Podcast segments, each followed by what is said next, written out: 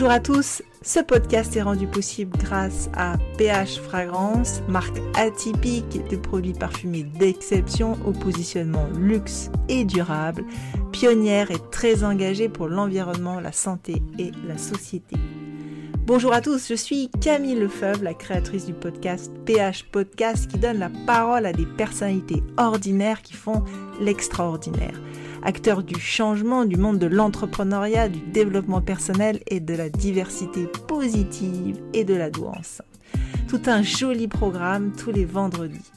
En attendant, je partage avec vous mes minutes business et développement personnel pour vous aider à déployer vos potentiels et à pulvériser les plafonds de verre. J'espère que ces témoignages et ces minutes vous inspireront et vous donneront l'énergie pour réaliser vos rêves d'entreprendre et d'entreprendre vos vies. Rejoignez-nous dans cette belle aventure atypique de PH Podcast. Si ce podcast et ces minutes vous ont aidé, n'hésitez pas à liker et à en parler autour de vous. C'est un épisode ping-pong que je vous propose avec l'un des plus grands spécialistes et au potentiel, Fabrice Michaud. Une chance incroyable d'avoir reçu Fabrice sur le podcast. Un épisode un peu atypique, mais qui me tient tellement à cœur. Vous êtes nombreux à vous poser des questions à ce sujet et à me poser la question même directement. Et eh bien voilà, on a balayé ensemble pas mal de thèmes autour de la douance, du haut potentiel, de l'importance de le savoir pour pouvoir déployer ce potentiel. Et bien sûr, on a parlé aussi des next steps, de qu'est-ce qui se passe quand on décide d'appuyer enfin sur le bouton. Une interview incroyable, vous saurez tout ou presque sur le sujet. Vous allez adorer ces deux épisodes passionnants, partie 1 et partie 2. Et je remercie vivement Fabrice pour cette discussion franche et directe qui fera forcément bouger les lignes au sujet du haut potentiel. Allez, c'est parti, bonne écoute. Euh, bonjour Fabrice. Bonjour Camille. Bonjour Fabrice, un grand merci d'avoir accepté l'invitation. Ah ben avec plaisir de se retrouver. oui, exactement. Trop sympa. Alors, je me suis dit comment est-ce que j'allais pouvoir aborder euh, du coup l'interview de Fabrice un petit peu différemment? Et euh, ce que j'ai fait, c'est que j'ai réécouté toutes tes interviews, Bérédicte. Alors j'ai eu euh, plus de 7 heures de, route, tu vois, je suis descendue de ma montagne et, et donc j'ai tout réécouté et j'ai noté toutes tes phrases choc des phrases euh, à impact, tu vois. Et je me suis dit qu'on allait faire un jeu de euh, ping-pong, si ça te si ça te va, voilà. Bah, tout me va. Enfin, quand c'est quand c'est ludique, ouais, et sympa. Ouais, ça va être fun. Ça va, être très fun. Et je crois qu'on va faire passer des très beaux messages aussi. En plus de ça, ça va être éducatif, didactique. Ah, mais c'est le but. Et voilà. Il faut que ça serve à quelque chose, sinon ça n'a pas d'intérêt. Exactement. Euh, du coup, je te présente en quelques secondes. Euh, Fabrice, euh, tu es expert, l'un des plus grands experts et l'un des plus grands spécialistes dans l'accompagnement des adultes à haut potentiel et très haut potentiel depuis plus de 15 ans. Tu es coach de dirigeants dans la transformation des organisations et des entreprises. Tu formes entre autres les professionnels de la douance. Tu as créé un campus digital et des formations e-learning. Ça, c'est tout nouveau, tu vas nous en parler. Moi, j'ai eu la chance d'avoir été accompagnée par toi et aussi d'avoir suivi une de tes formations sur les THPI, une formation exceptionnelle sur les THPI. Euh, je crois qu'il n'y a aucune autre formation comme celle-ci en Europe et probablement même aux États-Unis. Tu fais un travail exceptionnel de sensibilisation à la douance et au potentiel. Euh, voilà, est-ce que tu veux rajouter d'autres choses Non, non, c'est trop gentil, mais merci. Bah écoute, merci, merci à toi. J'ai eu une chance euh, vraiment incroyable d'avoir été formée euh, par toi et d'avoir été accompagnée. Et euh, tu fais vraiment un travail vraiment exceptionnel. Et j'espère que cette interview va participer à cette sensibilisation sur l'advance et sur le haut potentiel. Il y en a besoin.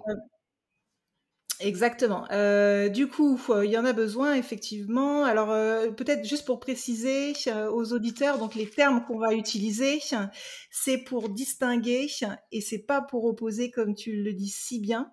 Il y a beaucoup de choses à faire et à dire au sujet des hauts potentiels et ça doit être bénéfique à tout le monde.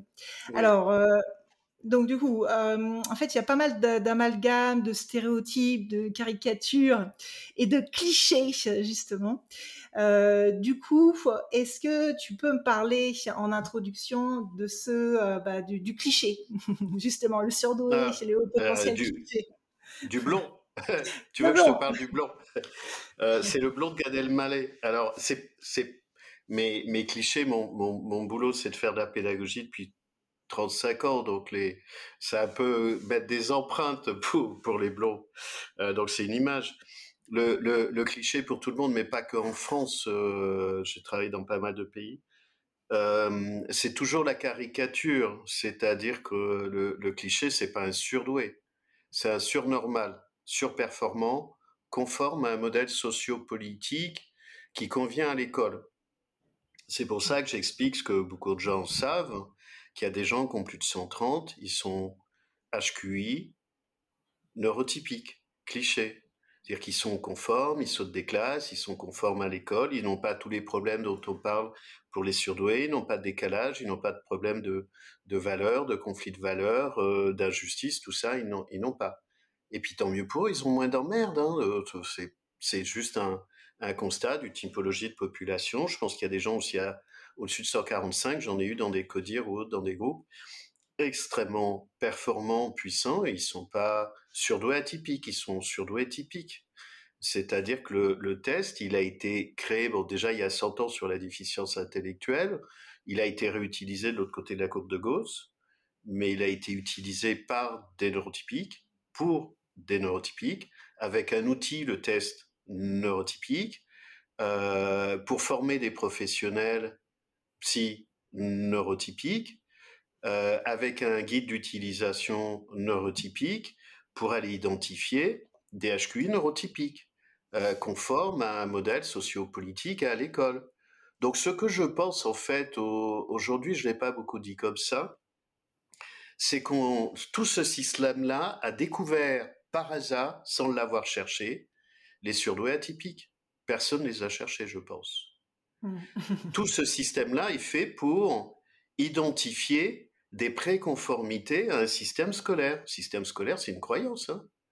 Mmh. Euh, ça n'a rien à voir avec l'intelligence, c'est de la conformité, de la performance. Le test, c'est un outil de préconfiguration de conformité de performance par des neurotypiques pour des neurotypiques avec des outils neurotypiques. Et je pense que ça a révélé une population que jamais personne n'avait cherchée.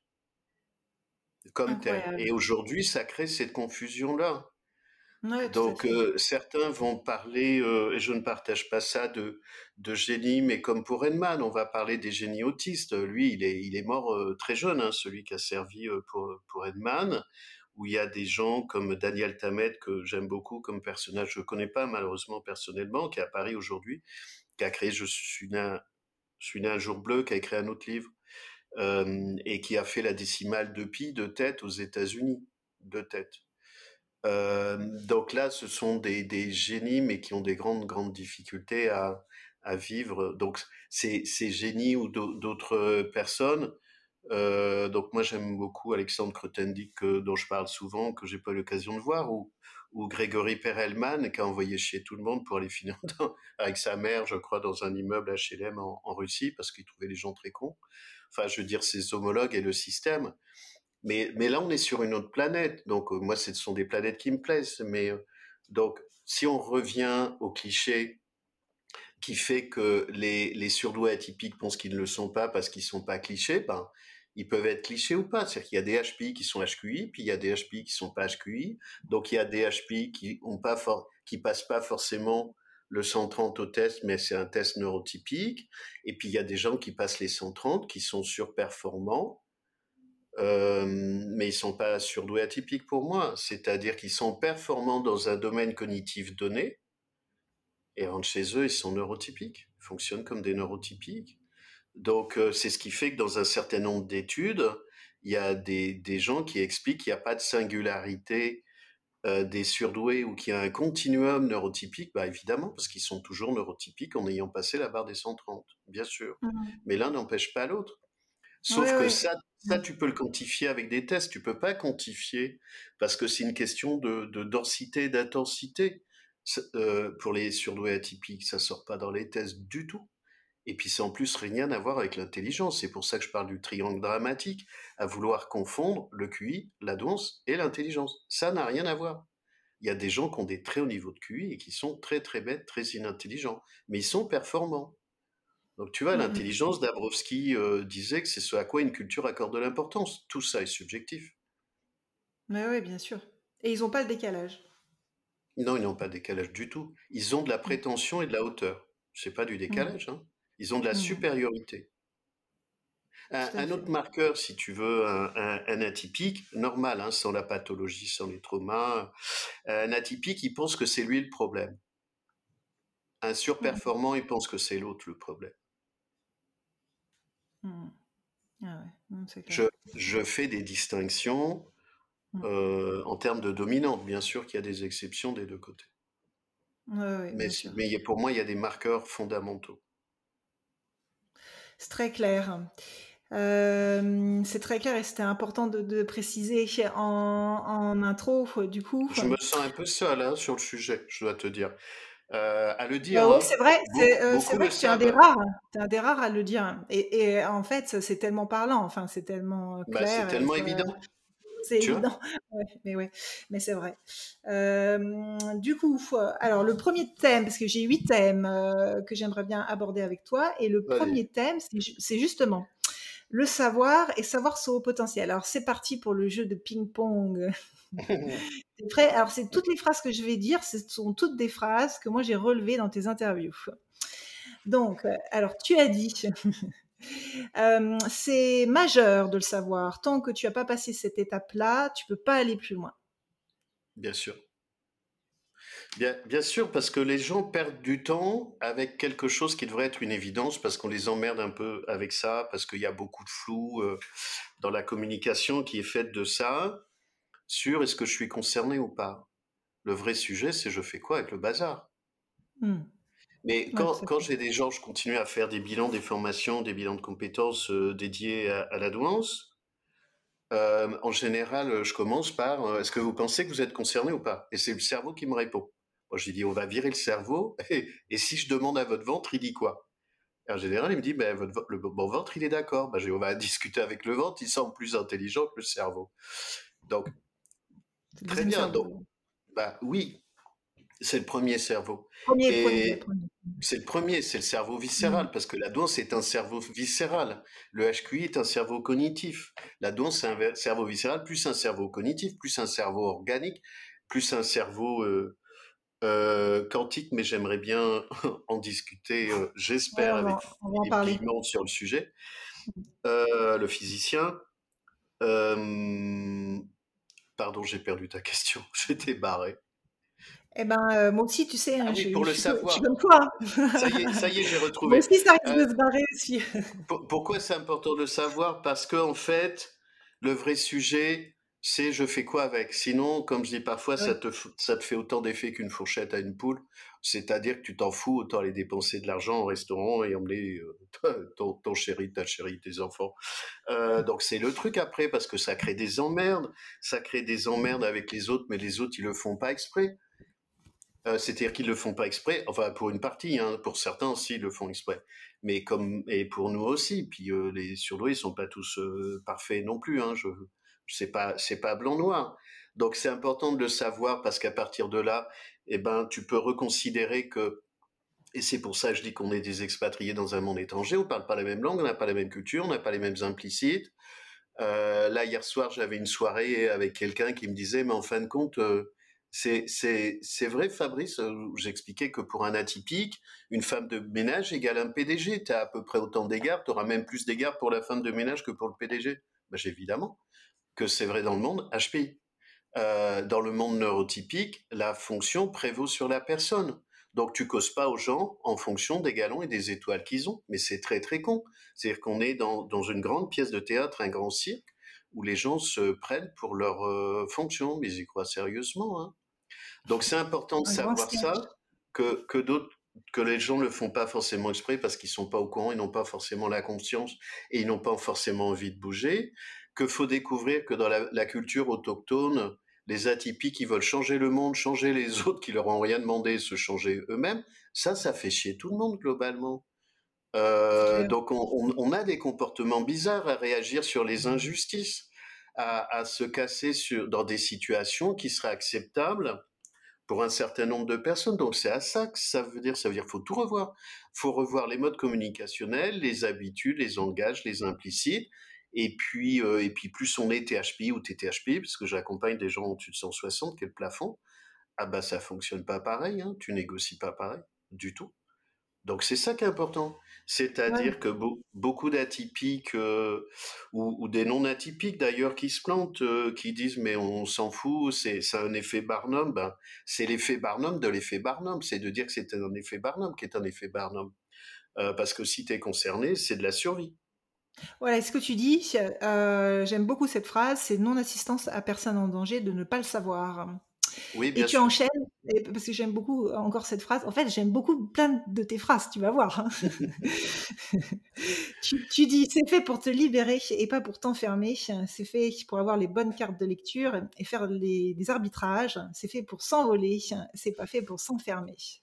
Exactement. Tu, tu vas à l'hôpital, tu veux savoir le nom de ta maladie. Bah, la maladie, c'est pour trouver le traitement. Bah, là, c'est pareil. Même si c'est pas une maladie. Donc, c'est simple. Foutre une étiquette. Donc, tu as, des personnes, y compris non sur deux, qui disent mais c'est une étiquette ou c'est un barnum comme si c'était contagieux. Bah, la mmh. connerie est contagieuse, mais pas l'intelligence, tu vois. C'est pas parce que ça traîne dans l'air que tu vas la choper. Euh, et ben la dose, c'est c'est pareil. Euh, oh, ça y est, tu, je repère. Tu dis aussi, oui, oui, mais euh, tu dis aussi, tu peux pas être heureux et apaisé, si tu le sais pas, sinon c'est la naïveté, c'est de l'ignorance, et tu t'exposes à des surprises malheureuses. Ouais, ça est plus pour les femmes que pour les hommes qui sont des surfaces de projection amplifiées, donc qui se font en plus emmerder en tant que en tant que femmes, si en plus elles sont jolies et intelligentes, là ça craint, elles cumulent les handicaps, euh, et elles vont pas fonctionner comme les autres parce qu'elles ont aussi de la testostérone, parce qu'elles elles vont voir et dégommer euh, les gens s'ils si, les voient pas venir, et c'est pas attendu d'une femme type euh, type neurotypique. Donc le savoir, c'est pour trouver des solutions, c'est pas pour rester dans dans un enfermement, sinon on s'en fout de ces étiquettes-là. Le savoir, se dire bon ok d'accord c'est ça, alors maintenant je fais quoi pour corriger ma vie ou pas Qu'est-ce que je garde Qu'est-ce que je vois garde pas J'envoie chier les emmerdeurs quand c'est possible, hein, parce que si c'est la famille, c'est plus compliqué. Je trouve des arbitrages, je réoriente ma vie euh, et je considère que c'est pas moi le problème, c'est les autres le problème, parce que très souvent c'est les autres le problème.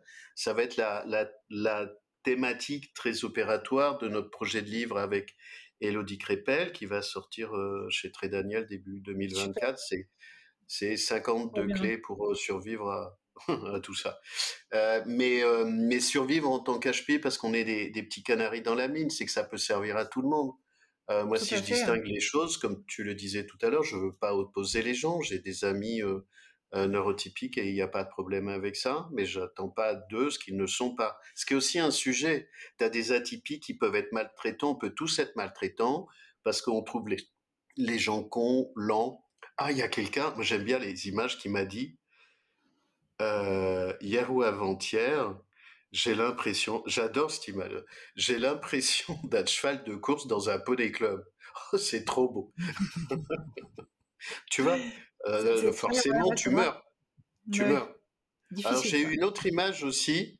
J'ai l'impression d'être en un avion de chasse et on me fait croire que je suis un planeur. Mmh. Donc, si tu veux, c'est pas un concept ça, tu vois? Ça n'a rien à voir mmh. avec le Barnum. Ce sont des gens qui se rongent, qui se maltraitent et qui se font maltraiter, mais ils sentent bien à l'intérieur que ça merde. Moi, je, des fois, je, dis aussi, une Ferrari, tu peux acheter le pain, mais tu crames le moteur, c'est dommage. C'est clair. Et euh, pour aller encore plus loin, tu t'as dit à plusieurs reprises que ça permet de donner du sens et quelque chose, je crois que tu es un des rares, voire même le seul à le dire, euh, ça permet de se reconnecter. Et ça, j'aime ah, beaucoup.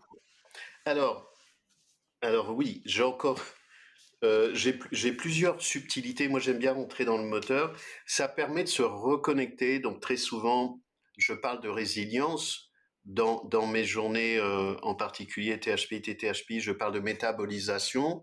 Et j'étais avec un camarade tout à l'heure avec lequel euh, je travaille.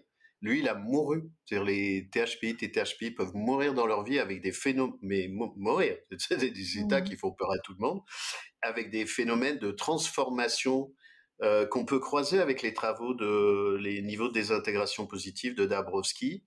Et il m'a dit, j'ai reconnecté des parties de, de moi. Alors, j'ai pas encore arbitré sur ce sujet-là avec des traits autistiques qui se révèlent. C'est-à-dire que déjà, HPI, plus on vieillit, plus on se radicalise. Et on peut avoir des effets transformationnels où j'explique aussi avec mes images qu'on peut toucher la carte mère, le code source, l'ADN, ce qui est aussi le cas en, médecine, ce, peut, qui peut être vu en médecine avec mes petits camarades médecins. Euh, et le, niveau de reconnexion, il est, il est, il est de ce niveau-là. C'est-à-dire que si on reprend avec un point précédent, la douance n'est pas un truc à développer, c'est un truc à révéler. C'est-à-dire que tu as des bouquins, par exemple, où tu peux performer ton test de QI, tu trouves ça sur Internet, avec des exercices, tu fais du training comme à l'école. Tu peux récupérer des points de QI. Tu vois, c'est con quand même. La douance, tu récupères pas des points de douance. Tu révèles ta douance pour être à peu près plus heureux parce que tu comprends que tu n'as pas été livré au bon endroit. Tu vois, on a été livré en point relais, c'était pas la destination finale. C'est comme quand tu commandes un colissimo. Des fois, il n'arrive pas chez toi, il t'arrive en point relais. Ben là, la Terre, c'est un point relais. Hein. On n'est pas au bon endroit pas sur la bonne planète, c'est clair. Et j'aime beaucoup cette phrase aussi. ça donne des autorisations. Donc là, ça, pour aller encore plus loin, ça ah donne des autorisations à lâcher les chevaux. Vas-y, tu es équipé, tu peux y aller. Ouais, je dis lâche les chevaux, lâche les chiens, mais n'oublie pas de laisser la laisse parce qu'on ne sait jamais ce qui peut se passer. parce qu'on risque de bouffer un peu tout le monde. Mmh. Si ça fait trop longtemps, tu vois, qu'on a été confiné dans le placard à balai. moi, je risque beaucoup rire à ce que tu dis parce que dans, déjà, je suis bon public, mais en plus de ça, tu sais que tu me fais énormément rire. Alors, euh, ok. Ben, quand, quand, tu sais que tu conduis et que tu as le pied sur, sur le frein, plus le frein à main et qu'on te fait chier, parce qu'on dit que t'es trop lent. Moi, ça fait plusieurs fois, enfin, à longueur de semaine, des gens qui me disent, ils se font engueuler au boulot parce qu'ils vont trop vite. On leur demande de ralentir. Bah j'ai une amie en, Belgique qui a eu des gros problèmes de santé, elle reprend le boulot en thérapeutique à la RH. À la DRH, on lui dit de ralentir. Elle me dit Fabrice, je suis à 20% de mes capacités. Je dérange mes collègues, on va me changer de poste. Je me bah fais dégager. Je suis à 20% de mes capacités. On me dit que je suis dangereuse dans une DRH. Ah oui, bien sûr. Et mmh, au sujet des voitures, tu as dit j'ai une Ferrari entre les mains et euh, je peux appuyer sur l'accélérateur. Allez, c'est parti. Bah, bah, oui, on a besoin de vitesse, tout est lent, tout est mou. Donc tu en as qui reprennent des études, c'est très fréquent. Dans les autorisations, c'est en disant j'ai les capacités, oui. De reprendre des études, oui dans s'emmerder dans une école, une université, faut vérifier ça. Tu mmh. vois, parce que les atypiques, ils vont passer des diplômes, ils, vont, comme, comme dans les entreprises, ils vont penser que leurs diplômes sont du niveau de ce qu'ils ont dans la tête. Mais un, diplôme, c'est de la moyenneté, médio, moyen, médiocre. Et mmh. ils vont à l'école, en université, passent des diplômes et ils me disent, mais je me fais chier, Fabrice. Bah, je dis oui, évidemment. Euh, pas, pas tous, ça dépend le, niveau si on pousse un peu. Ou, ou alors, pour d'autres, c'est les capacités d'apprentissage. Parce que parce qu'ils ont la baguette magique, ils n'ont jamais bossé, ils savent pas comment on bosse, puis à un moment donné, ils se mangent des murs parce que parce qu'il y en a qui vont plus vite qu'eux. C'est c'est la c'est la tortue et le lièvre. Donc ça, ça dépend un peu des, des, personnes, mais celles qui n'ont jamais bossé, qui savent pas comment on apprend, qui n'ont pas le programme volontaire rigueur discipline, euh, qui savent pas qu'est-ce qu'on apprend, comment on s'organise, à quoi on répond. Enfin, tous ces codes, tous ces codes qui sont compréhensibles dans, une culture ordinaire, certains HPI sont démunis. Oui, et, euh, et, cette phrase-là, moi j'aime beaucoup, c'est que à partir du moment où tu le sais, ou en tous les cas savoir son haut potentiel, ça permet de passer de objet de, de sa vie à sujet de sa vie, et euh, c'est mettre les mains sur le volant. Celle-ci aussi, je l'aime beaucoup. bah oui, parce que tu es rangé, de, es rangé dans le coffre, c'est ballot, c'est-à-dire que t'en as qui te conduisent dans ton véhicule. Ah ben non, faut remettre les mains sur le volant, puis tu vois que tu as plein de trucs lumineux qui bougent sur le tableau de bord. Tu peux appuyer dessus. Ouais, exactement. Voilà, donc ça c'était le premier thème que je voulais aborder avec toi. Et le deuxième thème, tu en as un petit peu euh, parlé. Euh, du coup, tu, dis, euh, et là-dessus, encore une fois, je te, je te, rejoins tellement, tu dis que l'enjeu, finalement, la question principale, c'est l'étape d'après. C'est qu'est-ce que tu fais avec ça et comment est-ce que tu avances? Bien sûr. Euh, tu, tu, enchaînes sur, pour avancer dans sa vie, il faut considérer et accepter qu'on a un mode de fonctionnement différent et se faire accompagner, bien évidemment, par des experts pour comprendre et également déployer ses potentiels. Voilà. On n'a on n'a pas le même système d'exploitation. C'est simple. On n'a pas le même système d'exploitation, on n'a pas les mêmes logiciels et on n'a pas la même machinerie qui va avec. Et ça va être encore différent HPI, THPI, TTHPI et au-dessus. Ah oui, tout à fait. Euh, c'est vrai que moi, je peux peut-être témoigner 30 euh, secondes. Euh, moi, je suis un haut potentiel qui a été identifié THP à l'âge de 30, 38 ans. Et du coup, bah, j'ai investi sur moi, c'est-à-dire j'ai souhaité être accompagnée par des, experts, dont toi, pour comprendre mon mode de fonctionnement. Et après, mmh eh ben, j'ai décidé de lâcher les chevaux, c'est-à-dire accepter des jobs que j'aurais probablement pas accepté avant au bord de boîte, et aussi exprimer, créer ma marque, voilà, qui s'appelle PH Fragrance et porter de ma propre voix ma vision, mon intuition, ma conviction, tu vois. Et euh, si j'avais pas su euh, ma, douance et mon haut potentiel, bah, probablement j'aurais pas créé, j'aurais pas innové. Et c'est là où euh, bah, c'est important de le savoir, quoi. bah, tu as une très belle boîte, mais tu vois, dans ce que tu dis, qu'est-ce qui fait Moi, c'est la, c'est toujours la machine qui m'intéresse. Donc, dans ta machine, qu'est-ce qui fait que ça a basculé? Qu'est-ce qui fait que tu ne l'aurais pas fait avant? Qu'est-ce qu'il a fallu qu'il se passe pour que tu t'autorises à faire ça? Euh, alors, qu'est-ce qu'il a fallu que je... Alors, c'est une super bonne question. Qu'est-ce qu'il a fallu que je fasse ah oui. euh, c'est très bonne, question. Et c'est la bonne question, effectivement. Euh, écoute, euh, alors déjà, oser passer le test, bah, il faut remettre les choses dans le contexte, c'est-à-dire que c'était il y a huit ans. Et il y a huit ans, passer les tests, c'était compliqué, on n'en parlait pas, il n'y avait pas la, la, la diffusion digitale qu'il y a aujourd'hui, tu vois. Et euh, ben, écoute, euh, c'est assez simple.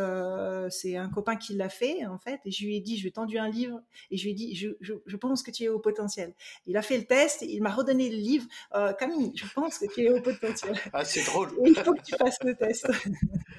Mais c'est véridique, hein, c'est comme ça que ça s'est fait. Voilà. Et après, j'ai passé le test, et, voilà. Et, et, une fois que j'ai, si tu veux, je me suis dit, bon, qu'est-ce que je fais? Soit j'enterre le truc, Soit euh, j'en parle plus, soit je vis euh, à 100 et à 200% mes potentiels. Et j'ai fait le choix d'assumer, d'accepter, de, de, de, voilà, de me faire entourer d'experts pour comprendre et puis pour avancer avec. Et c'est vrai que c'est, comme tu le dis si bien, c'est libérateur parce que tu, tu portes aussi euh, quelque part, en, tant que vrai surdoué, entre guillemets, le fait de faire des connexions, de faire des ponts des, entre, les, entre les choses, entre les gens, de voir les limites, ça porte des solutions.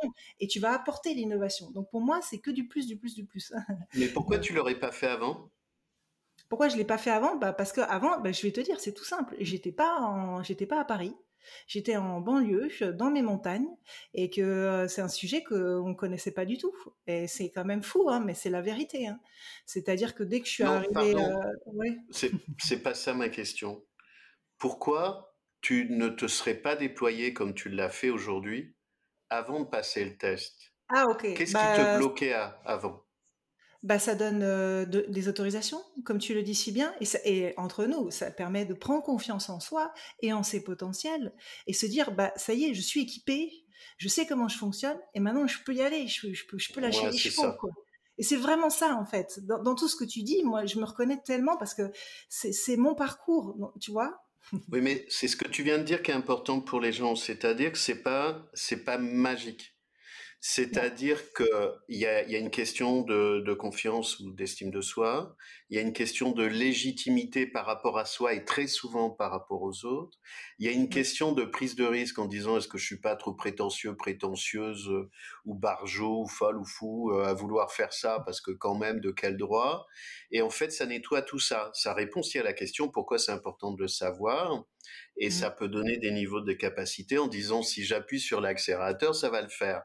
Sinon, en mmh. fait, on a les yeux bandés, c'est-à-dire que tu peux toujours appuyer sur l'accélérateur, mais tu as peur de te manger un mur et que les autres, en plus, te dire que tu étais barjo. Bah oui, c'est ça. Et, en fait, je pense que, et je crois que tu le dis aussi, tu peux pas vraiment savoir où tu vas si, si tu sais pas qui tu es. Et le fait de savoir, eh ben, euh, après tu dis bon, ok, maintenant j'y vais, et puis, euh, et puis, euh, puis c'est voilà, c'est que du bonheur, mais c'est tellement important. Cette première étape, elle est importante et ça prend du temps quand même. Bah, en fait, le, savoir, si on reprend les métaphores, c'est que tu as quelqu'un qui vient d'aider à te sortir de la voiture, tu croyais que tu avais une Trabant et tu as une Ferrari. Voilà, ouais, c'est ça.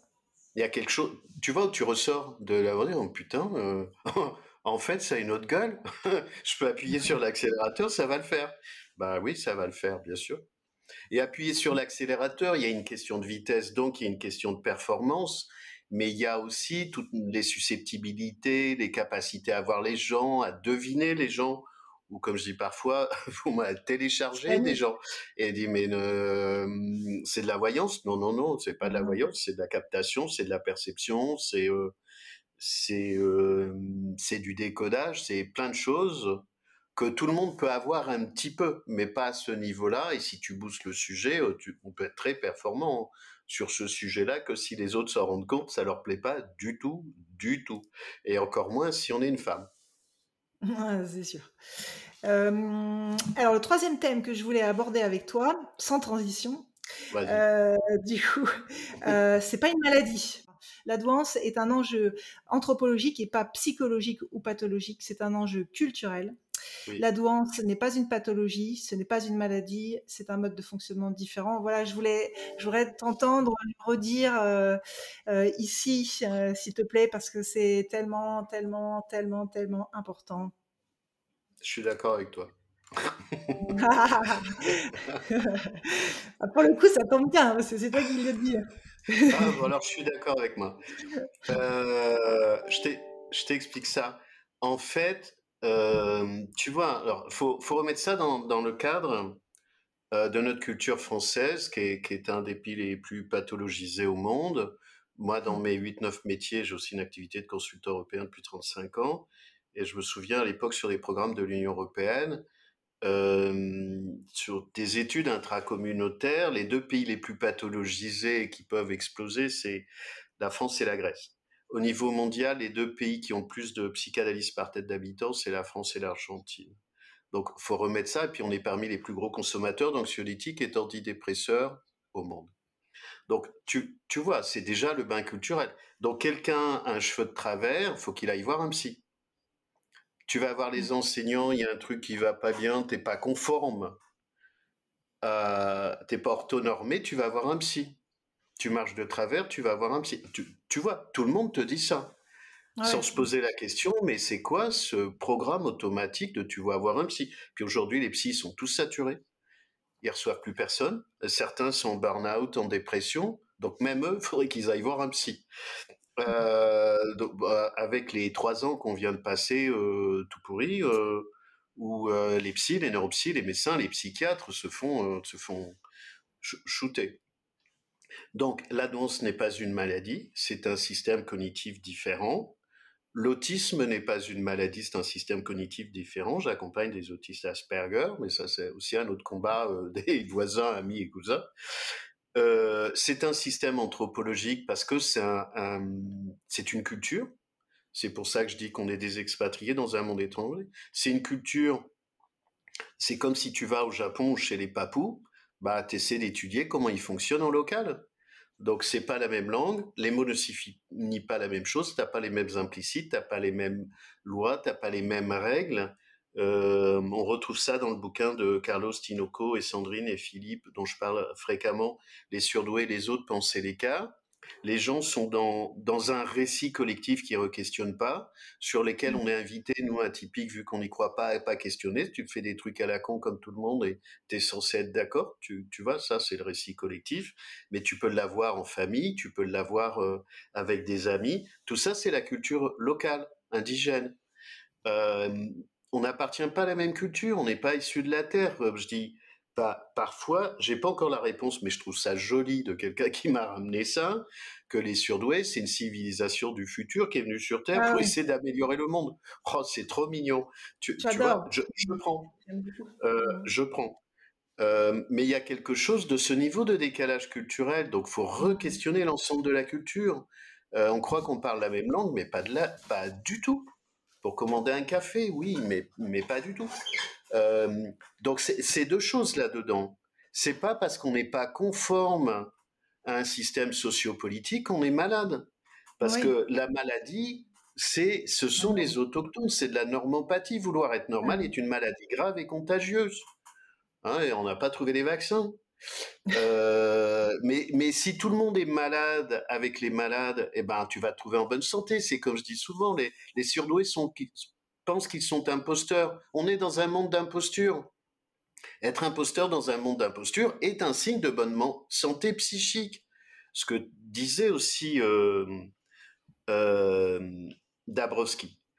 De bonne santé psychique.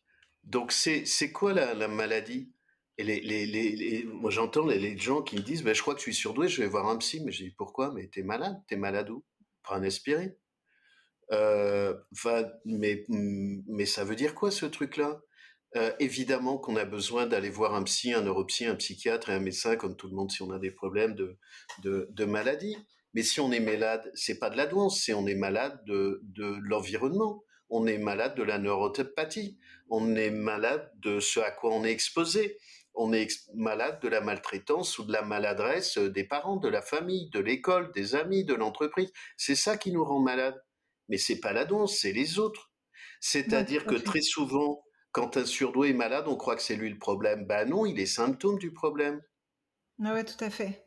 Et euh, à ce sujet, tu dis, euh, c'est tellement juste, en fait, les surdoués ont besoin d'informations à ce sujet. Ils n'ont pas besoin d'autre chose. Et tu enchaînes sur euh, la majorité des surdoués ne sont pas détectés. Bien sûr. Et pour moi, l'enjeu, il est là, il est considérable. Ben, ils sont pas détectés. Alors sur l'information, les surdoués, on pourrait partir du principe qu'ils sont pas cons. Hein. On peut, concevoir que ce postulat est recevable.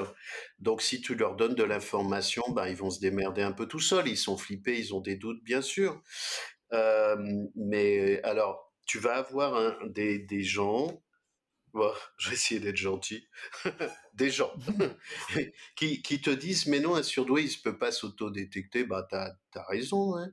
Mais bien sûr, qui mmh. sait qu'il peut s'autodétecter?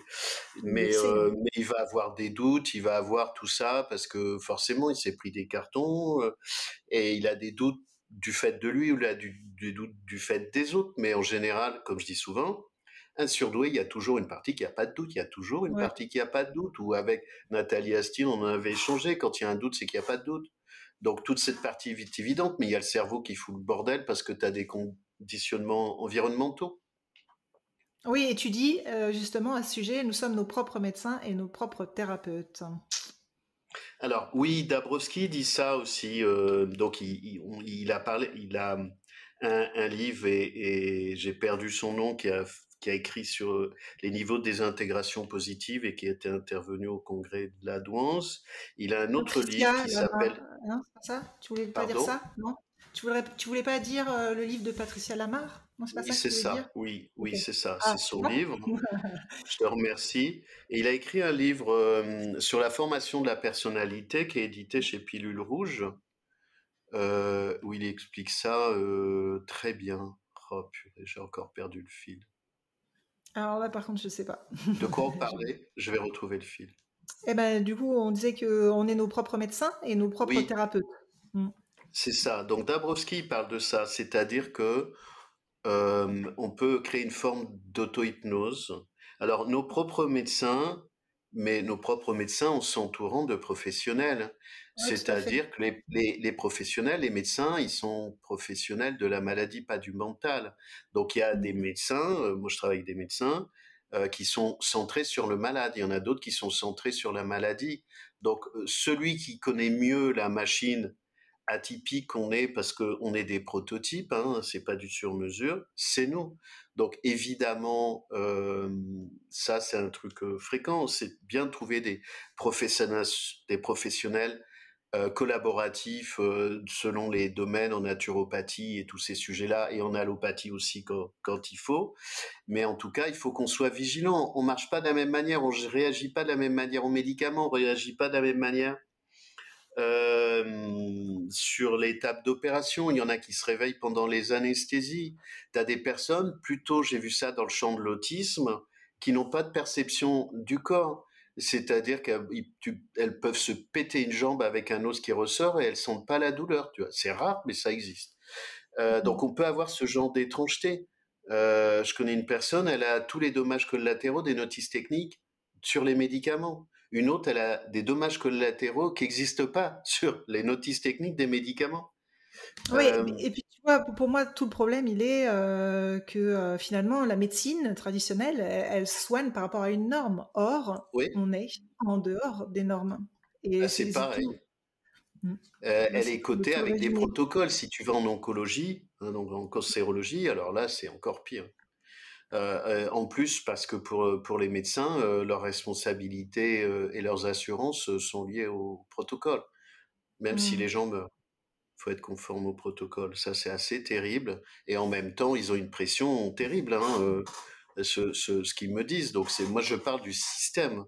Je parle du système tel, qu'il est. Donc, on a intérêt à très très bien se connaître, savoir comment notre corps réagit. Il peut réagir en hyper ou en hypo.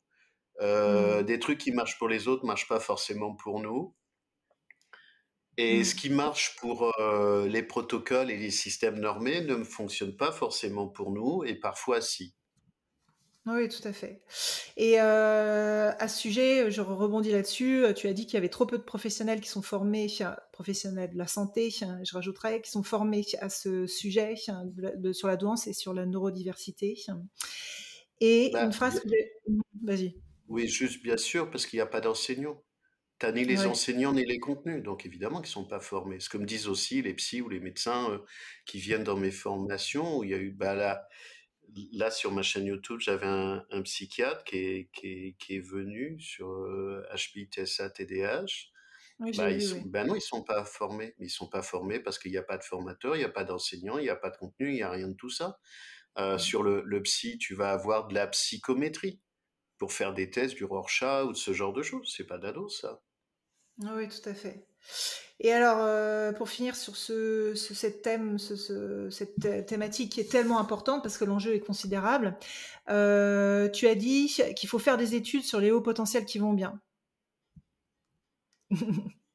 alors, voilà. Le problème des études sur les hauts potentiels qui vont bien, d'abord, c'est qu'ils se taisent et surtout les hommes, hein, parce que tout ça est porté par les femmes à 80%.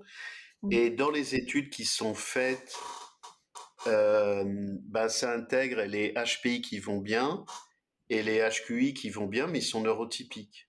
Donc avec des études qui font, sont faussées avec un paquet de biais d'échantillonnage sur l'échantillonnage, sur la qualification du public, sur la discrimination au potentiel euh, neurotypique ou au potentiel atypique. Donc, euh, les résultats ne sont pas recevables.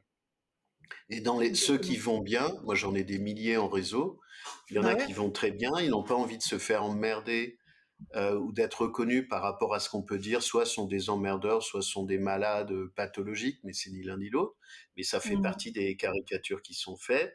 Les hommes, globalement, tant qu'ils ne sont pas ramassés, ils veulent pas entendre parler du sujet à l'insu de mmh. leur plein gré. À l'insu de leur plein gré. Mmh. Donc eux, ils vont te dire que c'est du Barnum, c'est ceci, c'est cela, ça n'existe pas, que c'est contagieux.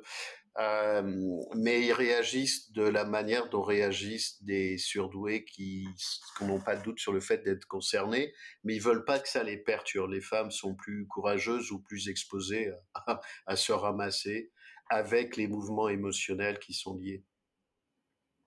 Un grand merci pour votre écoute.